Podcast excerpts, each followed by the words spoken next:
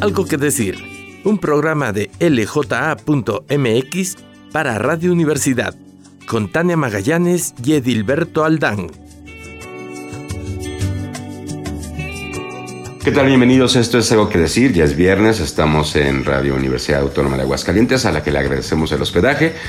Checo Pacheco en los controles, muchísimas gracias como siempre. Y a usted que nos sigue, nos sintoniza, que nos escucha, bienvenido. Tania Magallanes, jefa de información de LJ.mx. Eh, muchas gracias, Edilberto Aldán, eh, director editorial de LJ.mx. Y pues muchas gracias por sintonizarnos en esta nueva misión de Algo que Decir por la Benemérita Universidad Autónoma de Aguascalientes. Benemérita Autónoma. Sí, sí, sí. Y, y, en esto todavía no nos podemos salir de, de, estar observando qué es lo que sucede alrededor de las, de las campañas electorales, eh, cómo se comportan nuestros candidatos, qué es lo que están diciendo. Y apenas esta semana tuvimos pues el debate que fue eh, convocado por Rita. Eh, por radio y televisión de Aguascalientes y ahí fue donde donde los vimos no en sus en sus actuares cuéntanos un poco más de eso Roberto. bueno ha habido con cada campaña electoral lo que invariablemente ocurre es que eh, eh, los órganos electorales, los institutos electorales, los OPLES o el INE organizan estos debates porque todos tenemos la idea consensada de que son necesarios y que son indispensables. Entonces, los debates forman parte ya de nuestra cultura democrática y el Instituto Estatal Electoral de Aguascalientes del que está al frente el consejero presidente Luis Fernando Landeros, organizó durante ya dos semanas eh, una serie de debates para los candidatos a diputados locales eh, que terminaron que termina esta semana todavía falta el de los plurinominales y que ha sido bajísima bajísima la participación y la siguiente semana va a continuar con un debate entre los candidatos a las presidencias municipales y eh, el, el fuerte el fuerte no porque sea el más importante, sino porque el 70% del electorado se concentra en la capital, va a ser entre los aspirantes a la alcaldía capitalina, ¿no? Los nueve aspirantes. Y a ese le llaman el debate oficial. Sin embargo, perdón por alargarme, ha habido en la semana de esos días y habrá más intentos del sector empresarial. La CROM, por ejemplo, ya intentó una convocatoria donde se discutieran eh, temas relacionados con lo laboral, a la que la verdad es que todos los, candidatos le hicieron el feo y no acudieron. Pero también el Consejo de Laicos los ha estado invitando a que vayan. Y MEMAC. MEMAC. Las mujeres empresarias también ha estado. Coparmex organizará eh, uno. Invitando. Nosotros, eh, como LJ.mx, organizamos alguna, alguna vez eh, junto con la Universidad Cuauhtémoc. Eh, la UA nunca ha querido organizar debates para mantenerse al margen de esto. Claro. Y en esa medida. También, ¿sabes quién? Eh, un grupo de mujeres organizadas en pabellón, que no fueron propiamente debates, pero sí entrevistas a cada uno de sus candidatos, alternativa más, que luego me parece importante eh, estos ejercicios que se dan también fuera de la capital, porque pues dentro de Aguascalientes somos centralistas, ¿no? Entonces ocupa, así como bien lo acabas de decir, mucho espacio lo que sucede alrededor de, bueno, es obvio las, el Congreso del Estado, pero en el caso de las alcaldías, bueno, ocupa más espacio lo que sucede con los de la capital que con los de los municipios, ¿no? Entonces el, el ejercicio me pareció importante y que Claro. no los vi replicado en ningún otro lado, ¿no? Por otras organizaciones u otros organismos. En esa medida, eh, Radio y Televisión de Aguascalientes, la televisora oficial, la televisora pública del Estado, organizó, convocó a un debate que se realizó el miércoles, eh, después en el horario en que terminaron los debates del INE, y bueno, ahí vimos lo primero que para mí importantísimo es quiénes sí y quiénes no asistieron, ¿no? Eh, un par de payasos, lo digo yo, como Leonardo Montañez, el di- candidato de la coalición eh, por Aguascalientes del PAN-PRD, eh, que no se presentó al debate, que porque ya había avisado que él solamente iba a asistir a los debates oficiales. Claro. Y en esa medida, cuando eh, Ar- Arturo Ávila, el candidato de la coalición Juntos Haremos Historia por Aguascalientes, bueno, el Morena, el de Morena, este, y las rémoras que lo siguen, se enteró, hizo para mí un papelón, el ridículo, que es no, no entrar al debate, Claro. eh, quedarse afuera de las instalaciones de radio y televisión de Aguascalientes y enviar un video donde retaba a Leonardo Montañez y donde propuso sus, eh, donde realizó sus propuestas 360 para seguridad. Claro. Eh, pero lo que me parece una payasada y ridículo es la, el motivo por el que no entró, el establecer eh, con una falta de respeto total al electorado que él ya había decidido que esta es una elección entre dos, por lo que dicen las encuestas, según, él. Y además eh, que, no, que no iba a, y que por eso no iba a debatir con la chiquillada, ¿no? Pero, pero terrible, me parece que es terrible porque precisamente eh, pierde esta oportunidad para enfrentarse a las personas que puedan ver el debate y que otra vez pareciera que está enfocado en, eh, por parte de Arturo Ávila, en establecer un, diálogo forzoso con Leonardo Montañez, el que obviamente no lo va a apelar porque de eso no está, no, no ha estado permeada tanto su campaña como, como sí de, de, de este personaje de Morena. Y, y, y es esto, ¿no? Este, este este ser incisivo, pero ni siquiera me parece más que precisamente en este tono de, de, guerra sucia, de confrontación gratuita, de sin sentido, antes que seguir aprovechando estos espacios para establecer sus propuestas, porque lo hemos visto, para propuestas pues ha, quedado muy mal, pero eh, eh, en esta forma de seguir insistiendo en llamar la atención y, y no solamente de Leonardo Montañez, sino de todas esa, esas personas que lo siguen, en donde eh, quiere precisamente verse confrontativo y pues no le sale, la verdad ya es, parece más un pleito entre ellos dos que... O sea, de, de parte de Arturo. Fíjate que yo lo estaba pensando mucho y lo publiqué en esta semana y me parece que hay una exigencia machista de comportarse como candidatos si no hemos visto qué significa, no nos hemos planteado realmente qué implica estar en, en, una campaña. Entonces, la semana pasada platicábamos sobre esto y es de, bueno, presentar sus propuestas y quizá por eso inicié con lo de, es necesario debatir eh, y porque frente los, los fans de Arturo Ávila y los fans de Leonardo Montañez han justificado eh, la inasistencia al debate porque creen o se compraron la idea, y muchos lo vemos así, de que el debate tiene que ser una confrontación de personas, ¿no?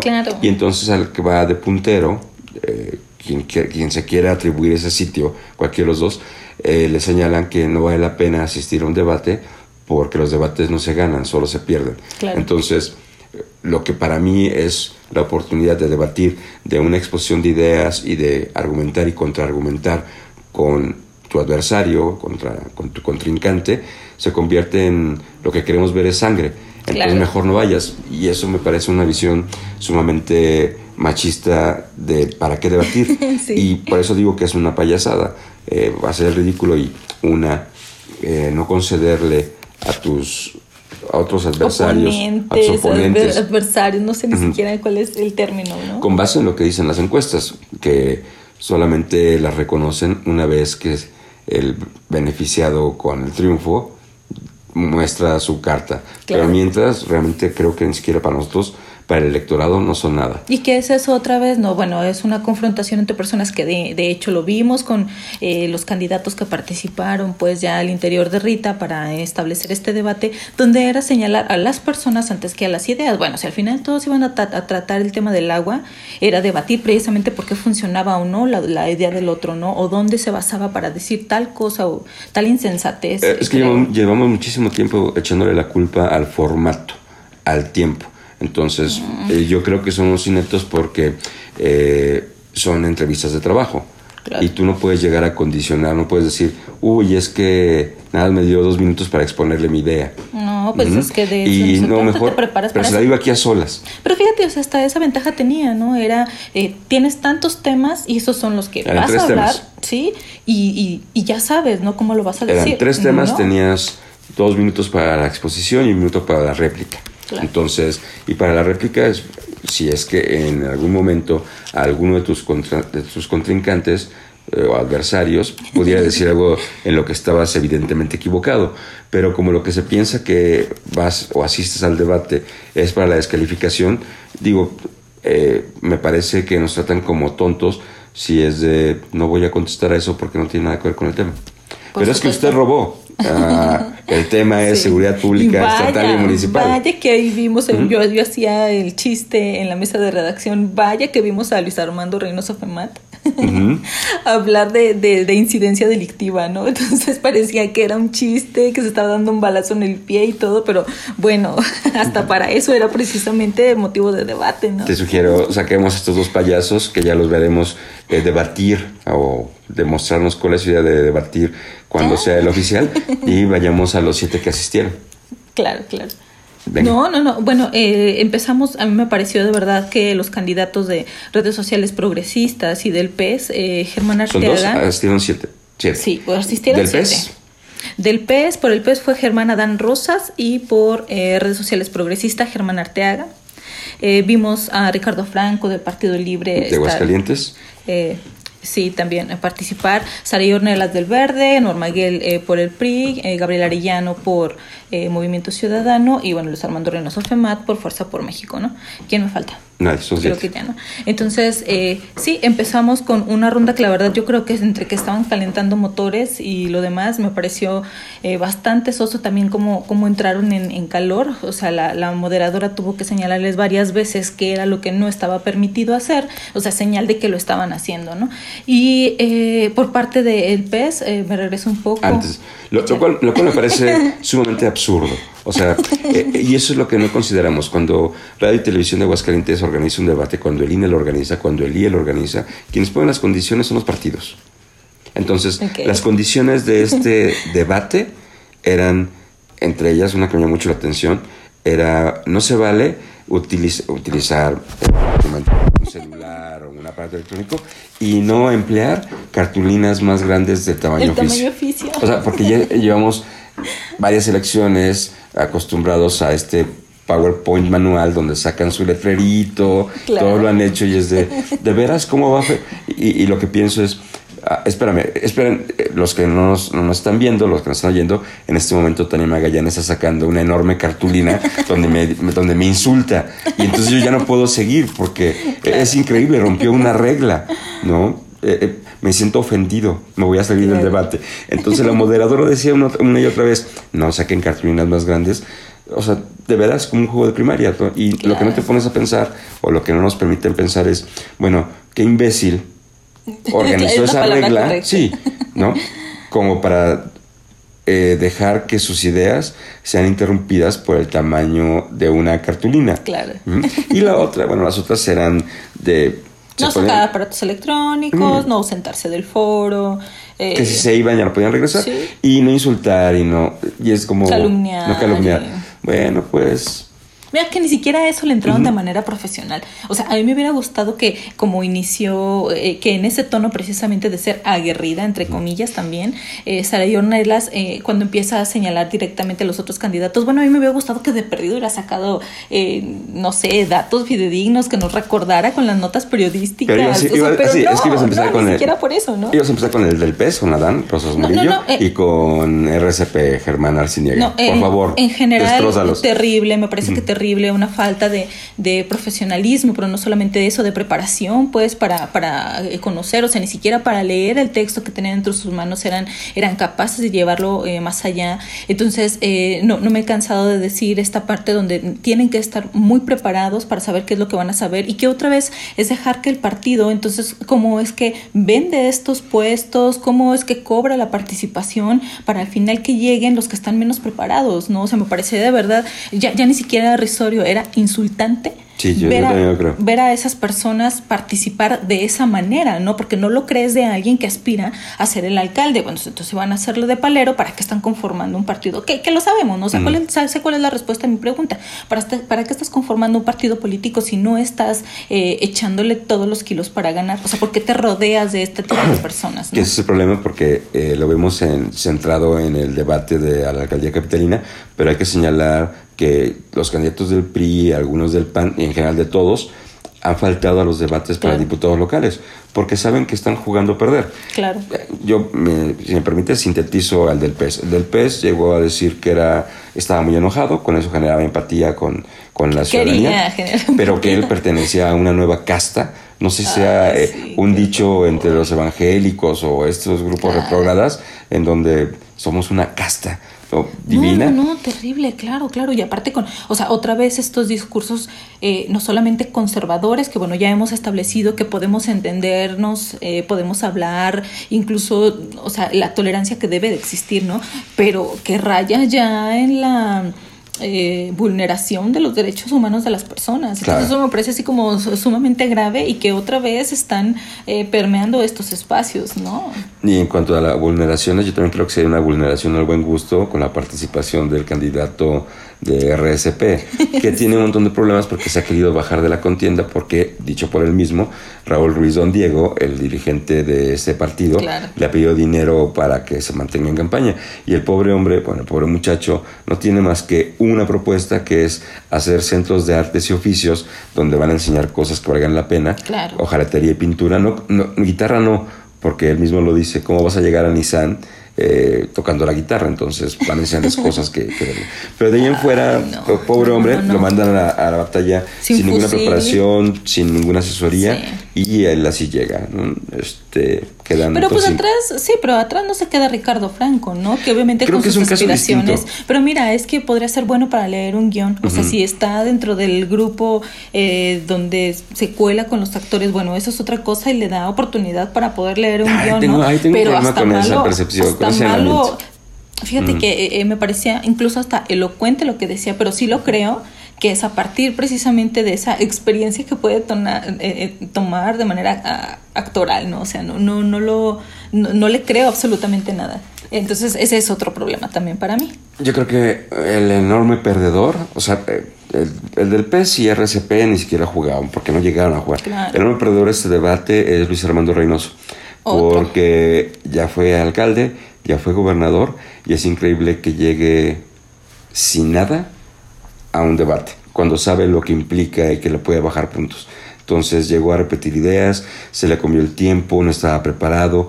Eh, no, no, es un insulto, pero se ve un hombre viejo y muy cansado. Entonces, bueno, viejo y cansado, pero colmilludo. Ya fue gobernador, ya fue alcalde, ya pasó por esto. Y ya pasó por la cárcel y ya pasó. Ajá, ya se robó un tomógrafo. O sea, con toda esa experiencia a cuestas, pues creo que es el gran perdedor. Y en cambio, creo que eh, sí me sorprendió mucho Ricardo Franco, porque a él como candidato no creo que tenga ninguna posibilidad de ganar, pero como candidato creo que todo el tiempo está luchando contra esa percepción de que es un actor. Entonces, sí, sí eso lo cuente, eh, logra transmitir, si se emociona, me parece que falló porque se puso a lado de las víctimas y nos contó un episodio de su infancia donde sufría bullying y él fue gordito y asaltaron su casa. y le empezaron a hacer bullying que se quitara la playera. Sí, claro. Y pobre, pobre hombre, porque no estamos teniendo esas consideraciones con el resto de los candidatos, ¿no? Sí, bueno, yo sí las tengo. Luis Armando es un peculador Claro. Y a Ricardo Franco inmediatamente lo juzgamos a partir de su profesión. Pero yo no sé qué profesión tenga el del RCP, las redes, ni el del PES. Bueno, que ya lo hemos dicho. Y sin embargo, no los cuestiono sobre su veracidad o no dudo de su credibilidad por, por el oficio que hagan. Y Ricardo Franco creo que sí está muy en su papel y entonces eso... Eso precisamente, es, que, es que, cómo quitas esa, esa, idea, esa percepción a fin de cuentas de que sí están muy en, muy en su papel, entonces que está trabajando por sí mismo pero con un guion en la mano. Sí, pero ¿por qué no la tendrías con Norma Gale, ah, que, que, tiene un guion que dice que seamos honestos y de ahí no sale... Ah, si, me explico a lo que creo que es él, él tiene una desventaja porque es actor, y entonces en lo que nos fijamos. Que salió más elocuente que Norma Gale. Entonces, e, es, sí, cuando eso, lo que estamos, sí lo entiendo. Pero cuando lo, estamos, lo que estamos pidiendo es que sean elocuentes con buenas ideas. Si, si el, DR, el de las redes sociales progresistas o el del PES fueran elocuentes y no dijeran nada, pues son malos actores. Claro. Eh, eh, Franco es un buen actor, se está esforzando, pero no le creemos lo que diga porque como es actor. Pero en cambio, si nos tenemos que comprar el, eh, perdón, nos tenemos que comprar el eh, papel de Norma Gale de que es honesta. Por Dios.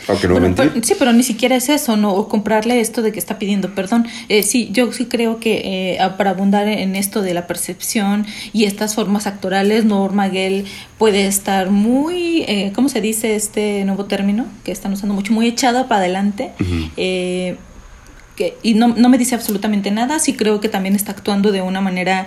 Eh, híjole, pues amateur. Eh, eh, ella tiene atrás eh, tres años de ser diputada federal, tiene... tres años de ser... diputada local también, ¿no? Y que la vemos con declaraciones que son francamente ridículas, como, o sea, las propuestas son ridículas, o sea, no, le encuentro otra manera. Que no lo hizo en el debate, pero fue un error, y lo mencionamos en el periódico, que fue que va a generar la instancia de la mujer. Y creo que ese es, ahí es la debacle de Norma Está más preocupada por convencerse de que sí merece ser la candidata a la alcaldía por el PRI. Y eso es lo que repite, que va a ser honesta. Pero... ¿Cómo vas a ser honesta? O sea, lo, pongo en este peso que se iba. Repites que vas a ser honesta, pero estás buscando, al final, si no quedas como alcaldesa, estás buscando el lugar en la plurinominal. Que ya se lo echó para atrás el, tribunal. Ah, sí, al final. Entonces, es, ah, bueno, no hablemos de honestitud más que con, de honestidad, perdón, más que con los hechos. ¿no? el tipo de hacer para que tú termines. Échale. Saray Ornelas terrible porque se invistió en esta moda de ser eh, ecologista y todo tenía que ver en el reclamo a las administraciones pasadas, pero con errores garrafales como no ver lo que ha hecho la cuarta transformación. Ya dijimos de Luis Armando, Norma Gael tiene un serio problema de credibilidad porque no ni siquiera ella se cree que merezca ser la candidata y bueno, queda nada más... Eh, Gabriel Arellano, a, quien inmediatamente, eh, lo voy a decir yo, inmediatamente se dijo que había sido un desempeño genial, pero los debates la verdad es que no se ganan y... ¿Por genial? Yo, yo no lo vi genial, la verdad. A mí me pareció que le faltó muchísimo, que pudo haber demostrado. O sea, a mí me parece increíble que, que, estén ahorita las encuestas emparejándolo con Luis Armando Reynoso. O sea, eso nos habla un montón de, de la percepción también de la gente, que a fin de cuentas eso es lo que se trata la, la, Pero es, que es el error de Gabriel. Y, sí, y que al final ahora precisamente se coloca en estos lugares para tener un discurso viejito donde se agarra de las cosas que ya hizo, ¿no? O sea, no vemos, no veo, no, yo no veo con Gabriel Arellano ni con Luis Armando, a pesar de todo eh, los, los resquemores que hay con Luis Armando, una visión de futuro, eh, nuevas, nuevas formas de entrarle, o sea, si sigues resaltando lo que hiciste, a fin de cuentas, pues no, no, no funciona, ¿no? Sí, pero fue también, me parece muy machista presumir la experiencia, ¿no? Y que no te pueden señalar que fuiste deshonesto. Entonces, bueno, si en esos términos cree Gabriel Arellano que ganó, pues lo ganó. Yo no creo que lo haya ganado Movimiento Ciudadano. Eh, eh, ahí es donde el problema. Eh, tengo que decir antes de, y luego te doy la palabra, por favor. Y también el tribunal, ahorita que ya no va a ir por la, en la primera lista, en la primera, en primera fila, en la primera posición de la lista plurinominal Congreso Local también Norma Gell, y que ya se lo quitó el tribunal. El tribunal también decidió castigar por mentiroso a Javier Lueva, ¿no? Exalcalde de Calvillo, quien pues iba en la lista, en el número 6 de la lista de, plurinominales y dijo que pertenecía a los indígenas, un grupo indígena que son los chicaguales, ¿no? Cuando los chicaguales no son un grupo indígena y bueno, Javier Luevano es tan rubio como yo. Eso ya sé, sí. Sí, no, por supuesto, me parece que es detestable que también lo vimos en esta semana eh, y que ya desde la otra le habíamos dado como vuelo. es increíble que sigan ocupando estos espacios. También por ahí bajaron la candidatura del Mijis. Entonces, eh, bueno, que se había hecho muy popular en el ámbito nacional. Entonces, por y de la prima de López Obrador.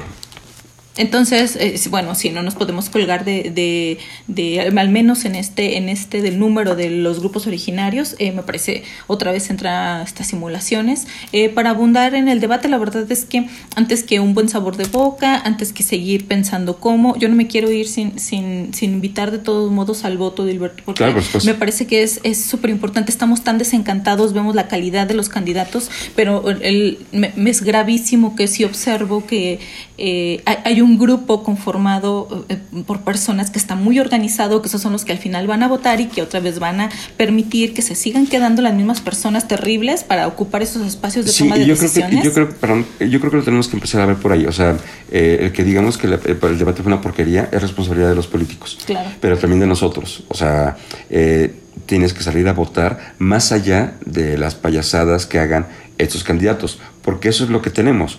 Por alguno de ellos tenemos que votar. Se vale criticarlos, pero lo que no se vale es centrar nada más la atención en los TikToks o en las ridiculeces, eh, sino de, y que me, esto es lo que tengo, que me toca hacer. Claro. Sí, por supuesto. Eh, entonces, el llamado es a, votar. Hay múltiples formas de votar. Eh, yo lo comentaba, ¿no? ¿Quién no quiero que esté colocado en mayoría en el, en el Congreso Federal? Eh, ¿Quién no quiero que esté ocupando esos lugares? ¿A quién quiero sacar del Congreso local? Porque no puede ser que otra vez estén violando los derechos de las personas de manera tan férrea que no haya una, una coyuntura ahí, algo que quiebre, pues, e, esta, esta manera de, de legislar a favor de, de, de grupos que todavía siguen siguen vulnerando a las personas. Entonces, en este caso lo veo y que al final no abona para la, la, la, sociedad en general, ¿no? Entonces, el llamado para mí es al voto. El voto, eh, eh, ¿cómo se dice? Eh, cuando cancelas la boleta, eh, tampoco sirve. Entonces, por desgracia todavía tenemos que estar buscando estas maneras de, de, incidir. Esto es, lo que, esto es lo que hemos hecho nosotros. O sea, este sistema electoral está hecho por nosotros y por la desconfianza que nos tenemos. Y la verdad es que no podemos escudarnos en que no voy a ir a votar o que nada va a cambiar o que son una porquería los candidatos a no asumir esa responsabilidad ciudadana. Suena, suena muy fuerte y suena terrible, pero sí nos toca y nos toca a nosotros cambiarlos. Y sobre todo no se crean también la tontería de que el voto útil o el voto en contra de la cuarta transformación, vote por quien usted crea que lo representa, vote por la marca que le gusta o vote por la persona que crea que le va a hacer que va a ser digna de llevar su representación. Si alguien cree que un violador de derechos como Karina, Karina Banda va a ser su buen representante, pues déle su voto, pues muy su idea, pero déselo por eso, no porque va a derribar al régimen de Andrés Manuel López Obrador o no porque pues, no, se crean las mentiras, el voto, el único voto útil es el que usted crea que lo represente. Claro, claro. Pues ese llamado y antes de irnos pues o ya para irnos, pues muchas gracias, Edilberto. No, muchas gracias, Tania Magallanes. Nos vemos por aquí el próximo viernes. A ustedes por escucharnos. Checo Pacheco, de nuevo en los controles. Muchísimas gracias, como siempre. A la UA, agradecerle de nuevo. Estamos en todas partes, siempre tenemos algo que decir. Lo esperamos el siguiente viernes. Búsquenos en nuestras plataformas digitales. Busque la página de Tania Magallanes, jefa de información de LJ.mx. Edilberto Lea LJ.mx. Siga las transmisiones de Radio UA. Muy buenas noches.